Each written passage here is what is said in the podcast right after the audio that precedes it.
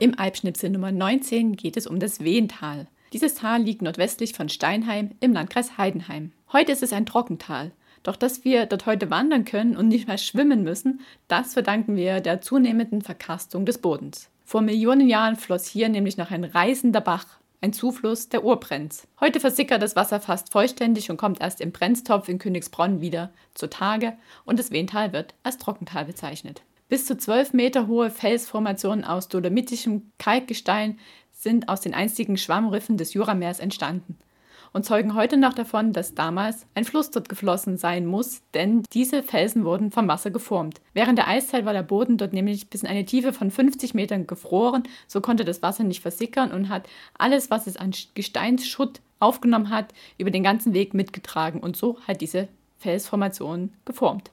Das Tal an sich hat eine Tiefe von 20 bis 30 Metern und ist ein Kleinod für Wanderer, für verschiedenste Tiere und Pflanzen. Und weil so besondere klimatische Bedingungen herrschen und so seltene Tier- und Pflanzenarten sich angesiedelt haben, gehört das Wehental zum europäischen Schutzgebietsnetz Natura 2000. Ist man im Wehental Richtung Knannental unterwegs, das ein bisschen breiter und offener ist als das Wehental selber, dann kommt man an einen riesigen Staudamm mit einer Höhe von 16 Meter und fragt sich, warum gibt es hier einen Staudamm? Das erklärt sich natürlich darin, dass da mal Wasser geflossen ist. Und auch bis zur Mitte des 20. Jahrhunderts bei starker Schneeschmelze da ordentlich Wasser runtergeschossen ist und dann die angrenzenden Täler so überschwemmt hat, dass es nicht nur wirtschaftlichen Schaden angerichtet hat, sondern auch Menschenleben gekostet hat. Wenn dieses Hochwasser kam, nannte man das Wedel. Im Jahr 1957-58 hat man dann diesen Staudamm errichtet für ganze 700.000 D-Mark damals noch und dieses Staubecken kann 1,35 Millionen Kubikmeter Wasser auffangen. Doch wie das so ist, seitdem es den Staudamm gibt, gab es auch kein Wasser mehr. Also das Wehental ist inzwischen tatsächlich ein Trockental und der Staudamm ist einfach noch sehr beeindruckend anzuschauen, wird aber als Staudamm nicht wirklich mehr gebraucht.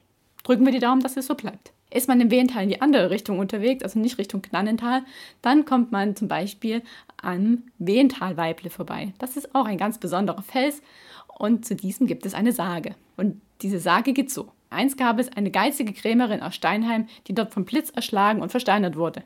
Grund dafür war, dass sie ihre Kunden durch Wucherpreise und durch falsch abgemessene Waren betrogen hat. Und in der Nacht vom 30. November auf den 1. Dezember sagt man, dass ihr Geist immer noch umgeht und die Gegend unsicher macht und man in stürmischen Nächten sie vor Reue klagen hört. Ist man weiter unterwegs Richtung Landstraße L65, kommt man zum einen an das Landhotel Wehental, wo man einkehren und übernachten kann, und auf der anderen Straßenseite ins Felsenmeer.